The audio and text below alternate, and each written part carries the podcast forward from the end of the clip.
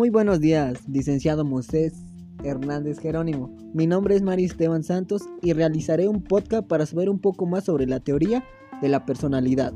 Tema, psicología humanista.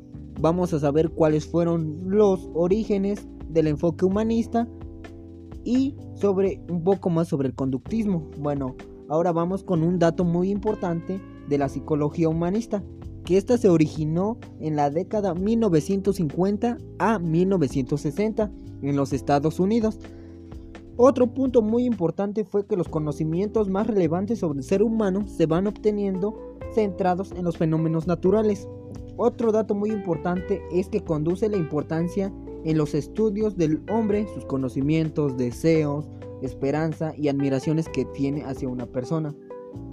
Ahora vamos con algunos principales exponentes sobre la psicología humanista. ¿Qué quiere decir esto?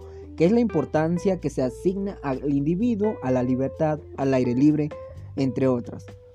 Otro punto muy importante que se pone énfasis en todo lo relacionado con la naturaleza humana. Otro punto, enfatiza las características distintas, especialmente humanas, direcciones, creatividad y autorrealización, que un poco más adelante les daré algunas características y algunos ejemplos. Ahora vamos con lo que es la autorrealización, que es el concepto de conocimientos, desarrollos, personas que incluyen las necesidades más básicas que son vitales para la supervivencia de cada individuo, incluyendo las necesidades del agua, aire, alimento y sueño. También un poco más es el organismo de la tendencia, ya que es un esfuerzo básico y muy importante para cada, cada individuo. También no compartimos lo que hacemos debido al mundo en que percibimos nuestra situación, ya que nadie más que sabe que percibimos, nosotros somos lo que sentimos.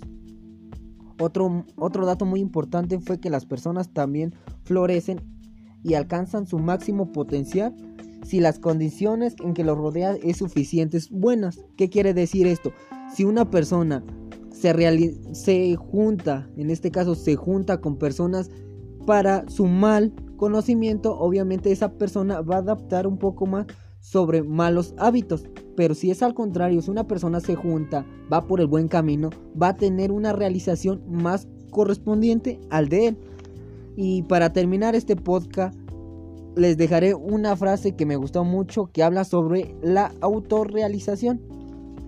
Que dice así, cuando estés solo, cuida tus pensamientos. Cuando estés con tus amigos, cuida tu lenguaje. Cuando estés enojado, cuida tus actos. Cuando estés alegre, no hagas promesas. Cuando estés en promesas, cuida tus emociones. Y cuando te vaya bien, cuida tu ego. Muchas gracias, esto ha sido todo. Woo!